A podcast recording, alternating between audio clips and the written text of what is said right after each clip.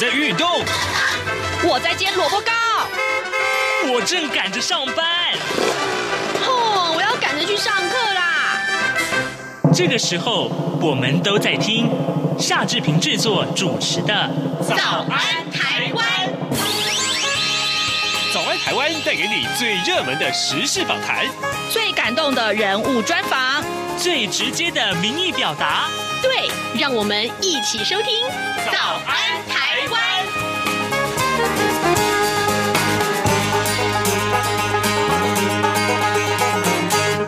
早安，台湾！我是夏志平。今天是二零二一年的十月十四号，星期四，礼拜四，我们要进行刘碧荣时间这个单元。所以呢，待会儿为您连线东吴大学政治系刘碧荣教授，我们要请刘老师为我们来分析啊最新最重要的新闻外电。这个礼拜我们要锁定的重点包括了美中关系，还有菲律宾的政局，还包括了。奥地利的政局，好，待会儿我们要跟啊刘老师连线了。在连线之前呢，呃，志平有一点点时间跟大家说一说各平面媒体上面的呃重要讯息。我们看看《联合报》今天头版头告诉我们啊，就是呃三 Q 大战啊，蔡朱对垒，那这是怎么回事？就是呃激进党的这个立法委员陈柏惟的罢免案啊，最近升温啊。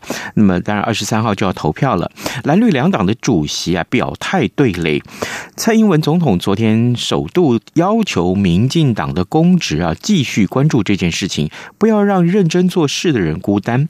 而台湾的民主深化，应该是基于理性沟通。不是恶意报复。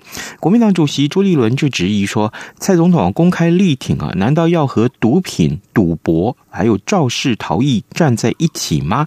他呼吁啊，呃，蔡英文要跟呃国民党一起罢免陈柏惟，一起反毒、反赌跟反肇逃。这是今天联合报把这则消息放在头版头条。另外呢，我们看到《中国时报》，《中国时报》呃也探讨的也是一个政治上的纷争啊。呃，行政院长苏贞昌在立法院总质询的时候，答复立法委员郑立文的质询，呃。的时候呢，呃，骂这个呃 郑丽文立委说啊，不会更小，这是呃这是台语闽南语了啊，呃这是不知羞耻的意思。那么呃引发了社会各界的这个哗然。呃蔡呃苏贞昌昨天呢呃为他的言论自圆其说，呃声称说要呃这个愤然抵抗叛徒。而国民党的主席朱立伦啊、中广的董事长赵少康，还有孙文学校的总校长。张亚中相继谴责苏贞昌轻蔑女性立委啊，没有办法控制自己的情绪，为社会做了最坏的示范，要求苏贞昌道歉。好，那么这是我们看到《中国时报》把这件事情关注了，就是放在头版头条上面。而《自由时报》上面则是这则消息：今天是什么日子？你知道吧？今天是九九重阳节。那根据卫福部的统计啊，今年啊，呃，这个一直到九月份为止，台湾呢。一百岁以上的人瑞呀，有四千七百二十一个人，呃，比去年增加了六百七十九个人，这人数呢是创下了历年的新高。今年才刚刚满一百岁的人数啊，有一千八百七十六个人，也比去年才刚刚满这个一百岁的人数啊，这个成长率啊。高达百分之十八点八，也是近三年来的最高峰。好，哇，全国的最高龄在哪里呢？在台北市一百一十八岁的这一位超级阿嬷。那我们这样来看，还蛮有意思的啊。这个呃呃，台湾啊，这个百岁以上的人瑞啊，四千七百二十一个人里面，男性啊，呃，最高龄是一百一十二岁，呃，女性啊，最。呃，是最高龄是一百一十八岁，就是我们刚刚所说这位超级阿嬷。那甚至于在基隆有这么一位百岁以上的人瑞，今年才满百岁的林财祥先生。那他呢，两年之内没有用过健保卡，嗯，健康长寿这件事情很重要，对不对？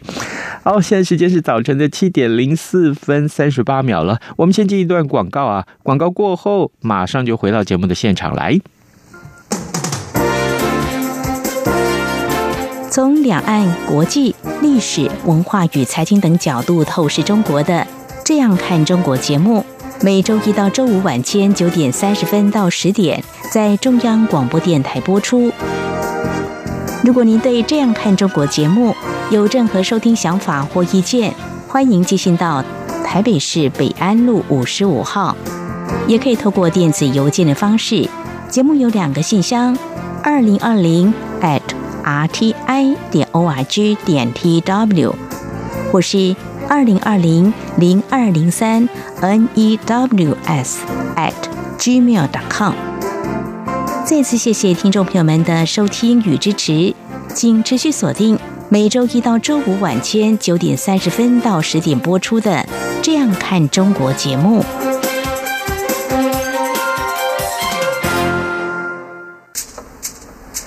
早安，台湾，你正吃着什么样的早餐？吐司加火腿蛋，咬一口，然后收听中央广播电台。早安，台湾，刘碧荣时间。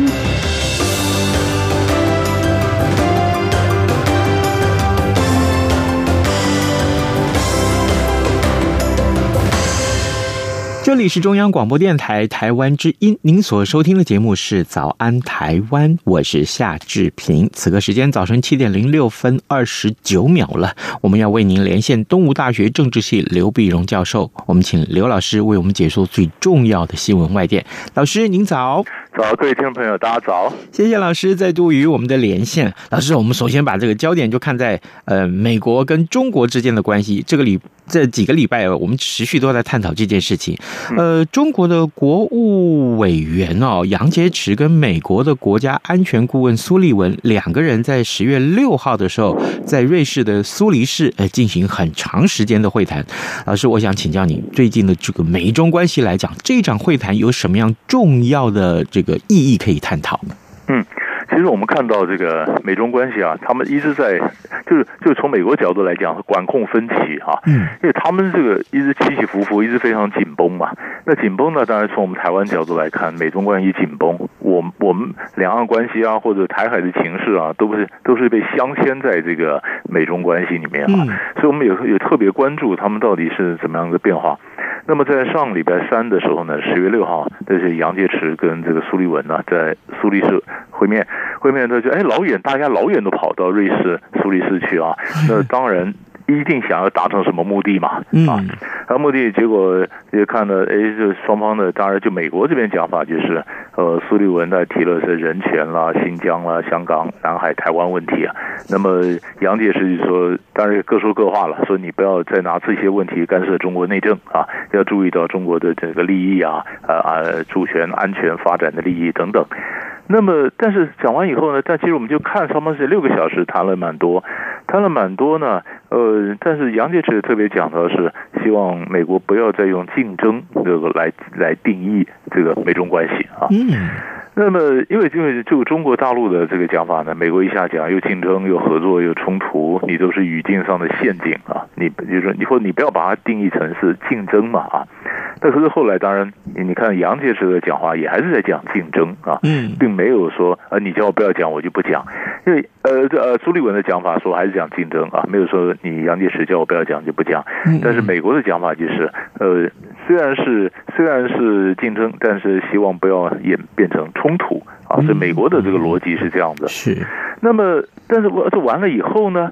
完了以后，美国这边就有报道说，他们双方达成了一个协议啊，那就是呃，习近平跟这个拜登呢，那么将要在年底之前举行线上的高峰会议，视讯的高峰会议。那中国大陆这边就没有确没有没没有说呃 confirm 没有确认这个事情。所以大家去看呢，会不会在年底之前？本来呀，好几次在我们都在为什么特别关心呢？因为总希望他们能够找到一个情势，呃，那个台阶能够缓和嘛。嗯。本来九月一号的时候呢，美国气候特使克里到。到大陆去，到大陆呢，一般外界就说，哎，这个气候问题会不会变成中美找到一个合作的点，然后外溢到别的议题，然后逐渐缓和，然后为这个 G 二零的这个呃见面啊，如果习近平参加的话，能够习近平跟拜登峰会，结果克里后来谈的也不好嘛，不好，那么那么后来就是，哎，在九月九号。拜登跟习近平通了电话以后，美中关系开始缓和了。缓和，大家就在猜，到底 G 二零会不会会面呢？但后来已经确认是不会嘛，因为习近平不出国嘛，对啊，不管是 COVID-19 或是免疫性不出去，不出去就转而说那线上呢？啊，那线上，所以现在就看了，到底年底会不会有呃习拜会，但是线上的峰会，这就变成我们关注这个焦点了。是，好，那当然，呃，这个接下来我们看到，那美中的贸易是不是会开始一一反这个过去的这两三年来的这个僵局啊？看能不能突破这个僵局，会是大家注目的焦点。好，呃，老师，既然你调呃这个聊到了美国啊，哦，我们来看看美国跟塔利班的关系吧。呃，在呃这个九月份的时候，呃，不，当然这个塔利班，呃，当然美国从这个塔利班呃撤军了。那但是啊，但是啊，呃之后塔利班的情况也一直是被全球所瞩目啊。那最近啊，呃，这个大概十月九号到十月十号，美国跟塔利班在杜哈举行了第一次的面对面的会谈。老师，我想请教您，为什么他们要选择在杜哈来进行会谈？而且更重要的是，呃。既然双方应该都已经扯破脸了吧，那有什么好谈的呢？对，这是这是有意思哈。那个在杜哈呢，因为本来过去美国跟塔利班会谈就一直都在杜哈，嗯啊，呃，那么卡达呢这边就是说他愿意扮演一个呃斡旋的角色嘛哈，嗯，呃，那么他们跟塔利班的关系还不错啊，那美国跟卡达的关系也不错，那就在所以在他的这个杜哈这边在会谈，那会谈谈什么呢？啊，谈什么呢？那就是。还有很多就是美国很关心的，第一个就是呃，还有一些美国人在在在阿富汗呐啊，美国的盟友啊，还有过去美帮美国做事的那些阿富汗人呐，要不然你被人当成内奸的，把他这个处理掉了怎么办呢啊？那这些人是不是能够让他们安全的能够能够撤离？我想是美国第一个最关心的。然后第二个当然他也关心的是恐怖分子嘛，啊，恐怖分子就是你你是不是能帮恐能够能够这个跟美国来。反恐啊，因为你恐怖分子的呃还是在阿富汗有非常多啊。那么因为在阿富汗寄生也好，在阿富汗继续打他们的圣战也好，都可能用阿富汗作为一个平台，然后作为攻击美国和他盟友的一个一个一个基地啊。所以美国说你阿富汗是这个这样，美国是呃要不要承认塔利班政权，基本上是听其言观其行啊啊。那你这个恐怖分子反恐的问题，那第三呢就是你的社会开放，尤其女权的问题。这个我们晓得塔利班最为人所诟病的，那你自己你这你宗教怎么治国，那是你内政的事情，但是在人权女权的时候，那是全世界所关切的啊，这是一个主流的价值嘛。那在美国，在阿富汗二十年，那当然很多女生现在也都受了教育啦，名字也开啦，也会争取自己的权益啊。那塔利班还是那种旧式的思维去压制这些女生，那有些女人可能遭到迫害，可能遭到追杀或者怎么样。所以，所以他说你要这方面，你你的女权的这个保护，必须要拿个具体的具体的做法出来。那这样子才有可能。那么。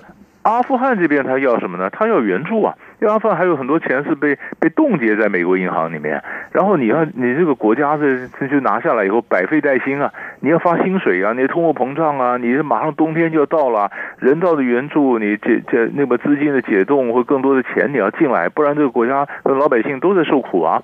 好，那这是不是他们基本要要要要谈的事情？那很有意思，就是我们刚讲是上礼拜六在谈嘛，嗯哼，礼拜五的时候呢？就是呃，阿富汗北部一个昆杜兹市的一个呃清真寺遭到伊斯兰伊斯兰国的这个呃恐怖分子空攻，所以那个是我其实我也在看他后面的发展，因为那清真寺是什叶派的清真寺，嗯，做礼拜的地方。那阿富汗基本上是逊尼派，是啊，那什叶派那旁边伊朗有什么反应呢？啊，我当时还没有还在梗说伊朗上面有什么强硬的反应，那结果这什叶派的攻击，啊，那 IS 呢？IS 一向就是对付对付这个呃塔利班的，所以塔利班当初跟美国达成协议是愿意说呃达成和平协议，美国撤军，就是不想一方面打美国，一方面要应付 IS 从后面攻击，腹背受敌。那美国走了，我可以专心对付 IS。那大家一般的讲法就是，那现在你也受到 IS 攻击，那你跟美国合作反恐不结了吗？结果塔利班说不干。啊，对，为什么？我不会跟不会跟美国合作反恐，就他有他的做法，因为因为你真的合作反恐，其实恐怖组织很多啊，盖达也在那边呢、啊。那么东南亚的穆斯林兄弟会啊，那么是那么这个很多是比如说这个伊斯兰运动啊，那么还有这个就是包括疆独啊。啊，你塔利班，你要一个一个把这些组织附随的、呃，寄生的啊，在这投靠的，你都要一个把它清干净啊。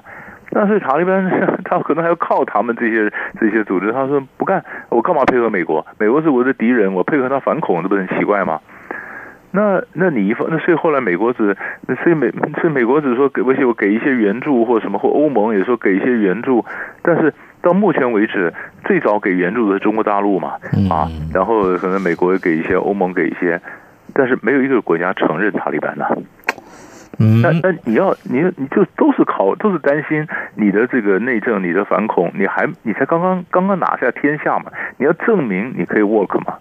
但是，但是，我想这个 IS 的势力扩张的很快，因为这次为为什么讲扩张快呢？昆杜兹是在塔利呃阿富汗的北部，嗯，那他从西部这样的进来一路到北部，如果真的是 IS 干的的话，因为常常有恐怖攻击完了不是他干的，很多恐怖组织纷纷承认说是我干的，表示我很厉害，所以外所以外界评论说，如果真的是他干的话。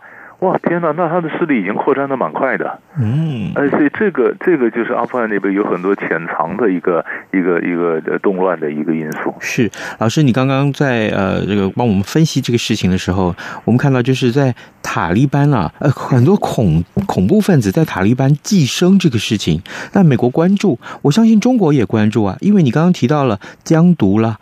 盖达啦，还有 IS 啊，都在塔利班里面，啊，应该说是寄生了啊。那现在这个中国大陆如果给了呃塔利班援助的话，那疆独又是不是要拿来交换呢？呃，当然，当然，中国大陆说你必须跟这个东伊运啊，就是东突厥斯坦伊斯兰运动组织啊，就是疆独的组织啊，你要划清界限呢，你要把它交出来啊，啊、嗯，那么那么塔利班只说我没有包庇他啊。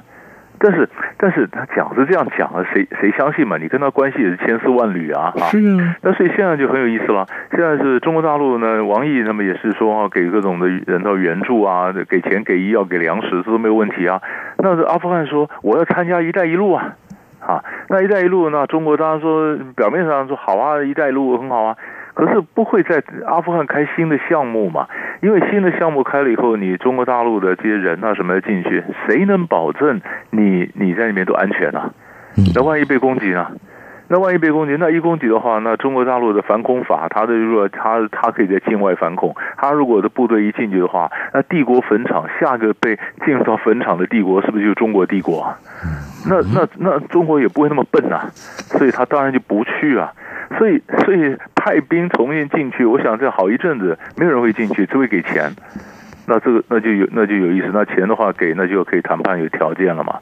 啊，那当然这中间还要包括说，IS 因为是攻击塔利班的，但 IS 在抢地盘，IS 抢地盘。如果塔利班真的接受到 IS 的这个感觉到 IS 的威胁越来越大的话，那他势必要开始借助外力来清除 IS。所以他的他的做法一定要变的。所以就变得能不能跟西方改善关系，能不能一起反恐，又看 IS 的势力到底会不会做得多大。嗯，这就这就是看后面的发展。但是现在眼跟眼，天气越来越冷了。但你冬天冬天到的时候，你还是需要很多援助啊。所以这个这个塔利班还是不能太凶啊，因为你你需要人家的援助，你再这么凶，那没人要理你了，那这是麻烦的。至少他立场应该要软化一点啊。是啊。好，这真的是，当然对这个塔利班来讲，这也是难处了啊。各位听众，今天早上志平为您连线访问东吴大学政治系刘碧荣教授。我们一开始先就美国跟中国的关系，还有就是美国跟塔利班的关系，我们做了一个比较深入的探讨。老师，接下来我们把焦点呢，呃，移到欧洲来。呃，在呃这两天我们看到这个消息啊，这个奥地利的总理啊。库尔茨啊，哎呦，我真的坦白讲，我觉得看了这么多的国际新闻，我觉得呃，库尔茨应该是所有的国际领袖里面长得最帅的一个吧？对，小帅哥一个。但他也是年轻啊，他是欧洲最年轻的总理了。可是啊，最近因为这个贪腐丑闻，他请辞了，他辞职了。老师，他为了什么？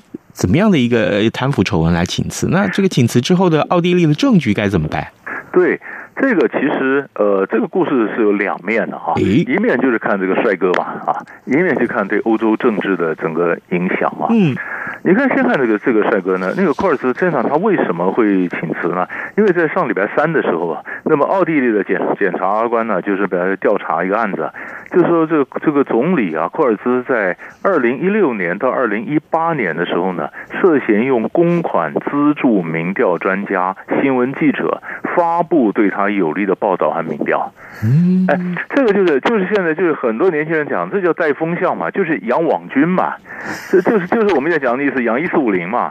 你知道吗？就是他拿公家的钱去，你看资助民调专家、新闻记者，然后帮他做假新闻，帮他做民调，然后冲高嘛。冲高的事情出来以后，那奥奥地利的这那么政府检察官就说：“那查一下了，这里面有非法的一个行为，或者是不道德的嘛。”这这一证出来以后，这个舆情哗然，哗然。那么这样子，所以他现在是联合政府。联合政府呢，他是保守，他是保守党，是他是保守的人民党，然后跟左派的跟左派的绿党呢就合作。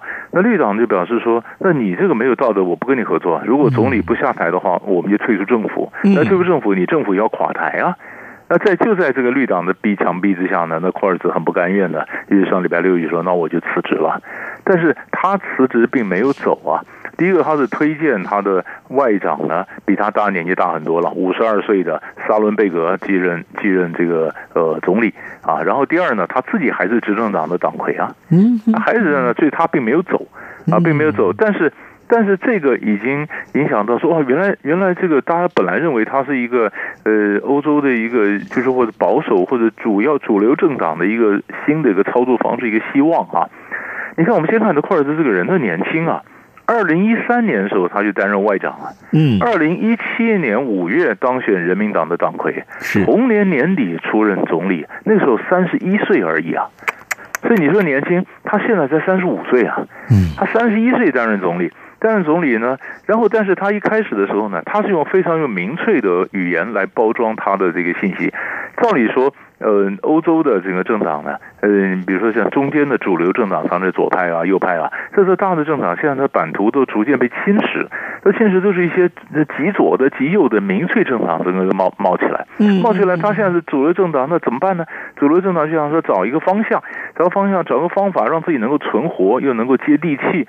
哎，后来就说，哎，他你看方法很有趣。他用的方法也蛮大胆的，他用一些民粹啊、反移民的这些语言，然后来抢到一些一些票，然后他让自己中间的这个保守党呢，原来的传统的政党，那可以活，而且还可以争取到更多的选票。是，那他这一上来以后，第一任政府他是跟跟这个右派的合作，跟自由跟这个自由党合作，跟自由党合作，他是极右派的政党。后来，自由党政政府呢，被人爆料出来，他是拿政府的采购合同交换俄罗斯一个非常有钱的女生的一个政治捐款，就说我拿政府合同，那你这个有钱的女人呢，你那个钱拿来捐款，捐款给本党。这事情爆出来以后呢，那那自由党就垮了，那联合政府也垮了，所以赶快二零一一九年呢，又在进行在在选举，这一选他又赢了。那人民党，人民党又赢了。这次他就不跟自由党极右派合作，他选个左派的绿党来合作。他可以左右这样摆动，为什么呢？哎，他这样可以洗一下他的形象啊，免得人家认为他是太保守了。这个形象就是他跟绿党合作啊，那组成的政府。但是我那是各国的中间的传统政党都在看呢。哎呀，我们这些传统的左右政党都在看，找一条出路。哎，俄那么奥地利这年轻人的玩法，说不定可以给我们一个方向啊。正在觉得他是个方向的时候呢，啊，他垮了。垮了，原来原来的很多，你说他是搞民粹啊，搞网搞网军啊，哎呀，可能是不合法，那至少是不道德。那于是各国的那想法说，那我们就不能学他了，那怎么办呢？那还有另外再找一条路啊。所以各位也在想，那这个模式不行，那下一步怎么样？所以这就是为什么会影响到欧洲的其他的呃政党的一些发展的想法。其实这就是奥地，就是讲奥地利一个尝试，但这个尝试起码到目前为止好像是个顿挫。但是问题是库尔兹并没有走嘛。那如果说现在政府又怎么样垮台，又再选说是吧，又赢了。那就那就更有意思了，有意思，因为因为呃，老师啊，我这样分析我不知道对不对，就是说，呃，奥地利在欧洲整个欧洲的政治地位上面来讲，它不是大国，它不像德国，它也不像法国，它也不像英国，英国当然退出了欧盟了，但是问题是说，没想到它一个这样一个小小的国家，它的这个政治的版图的演的演变，却影响到整个欧洲，也许是带动一些什么氛围。是，然后现在像他这样的，就是传统政党，但是讲民粹语言的呢，哎，还有一个就是英国的 Boris Johnson，哦，英国首相 Johnson 也是这样的，你看他讲话也是常常是这样讲，就是就是跟川普一样就乱讲乱讲，但是他一样有很多支持度，啊，所以所以就是就是到底就是因为现在整个欧洲这欧洲政局里面很多政党都很破碎，都很破碎，就传统的本来我们讲的很简单嘛，一个什么就是怎么说基民党社民党像德像德国一样啊，你是就是左派右派两个党的两个党呃轮流执政啊，这个很很很稳很很很完整的一个一个板块。那现在板块都破碎了，被很多小党啊新进起来党啊，因为当时呃欧元危机啊或者难民危机啊，所以爆出来的说民粹党起来起来，那老百姓的想法民心思变，所以这些旧的传统的政党呢，你想它的支持度就逐渐被侵蚀掉了。呃，现在讲那那但是现在就是大家都互相找哪里可以学的，所以你看他国家小人年轻。但是他说他几乎要树立一个，哎，似乎给一给一条呃传统政党说可以走的路，啊，现在又没有，好像又不行了。哦，但眼前来看，但但有有这个听众也许会想关心，那那有没有可能库尔茨再出来当这个呃总理？他是他是有意思的是，因为他很多情况，你看像他找的他 替代的他这个沙伦贝格，他贝格他基本上也是反移民的。就他是霍尔兹的盟友啊，所以人家说霍尔兹虽然走了，可是他在背后当引武者继续操控啊，这操控所以他的政策并没有改变。那如果他能还能活下来，哎，还是罗利还支持的话，下次选举说不定政党又选上来不一定。但是当然了，你说这个民调了，什么人家说你是不是又在做民调？那民调如果不相信的话，这个这个这个，我觉得这个也比较长远。人家不太相信民调或记者的报道，这就很有趣了。是好，那有关于奥地利的政局啊，我们还是要请刘老师帮我们关注啊。这可以的话，我们再接下来找时间再来讨论它。各位听众，今天早上之平为您连线访问东吴大学政治系刘碧荣教授，我们请刘老师为我们来关注了啊，美中关系，还有美国跟塔利班的关系。更重要的是，我们看到奥地利一个小小的国家，但是呢，却有非常重要的影响性啊！老师也非常谢谢您跟我们的连线，谢谢老师，谢谢，谢谢。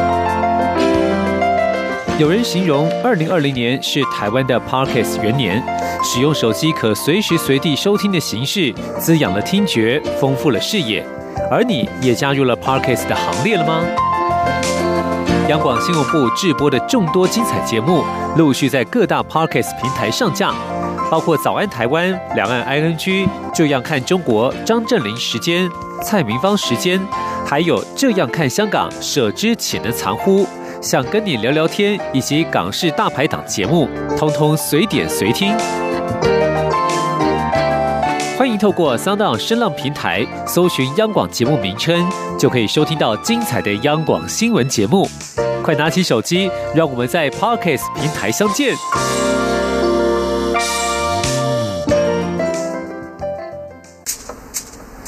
早安，台湾，正吃着什么样的早餐？吐司加火腿蛋，咬一口，然后收听中央广播电台。早安，报马仔。好的，我们继续来关注其他重要的新闻啊。呃，最近这个新闻还蛮受瞩目的，为了达到二零五零年的零。呃，这个净零碳排的这个目标啊，呃，环保署在这个月将会公告啊，预告了，预告这个温室气体减量及管理法的修正草案，最快明年中要送到立法院去审查。那环保署的这个署长张子静昨天在立法院就透露说，呃，将在这个子法定定碳费的征收机制，预计二零二三年啊，这个也定出费率，哎，开始实施。由于时间非常紧迫，所以工商团体啊都希希望政府要分阶段实施。这个消息对大家来讲，企业经营来讲，可以说是影响性非常非常的大，因为无疑是会增加呃很多营运成本了。那么首第一波会先锁定排碳大户，排碳大户是谁呢？恐怕今天这个在台北股市里面相关的影响就会出现了。所以呢，大概弄错了一单哈，这个很很受瞩目的一个消息。好的，在节目结束之前，志平还是邀请各位听众啊，可以。以上到中央广播电台的官网来为我们的早安台湾节目按个赞，同时呢，脸书的这个粉丝页啊，也为我们按个赞。谢谢您今天的收听，我们明天再会喽，拜拜。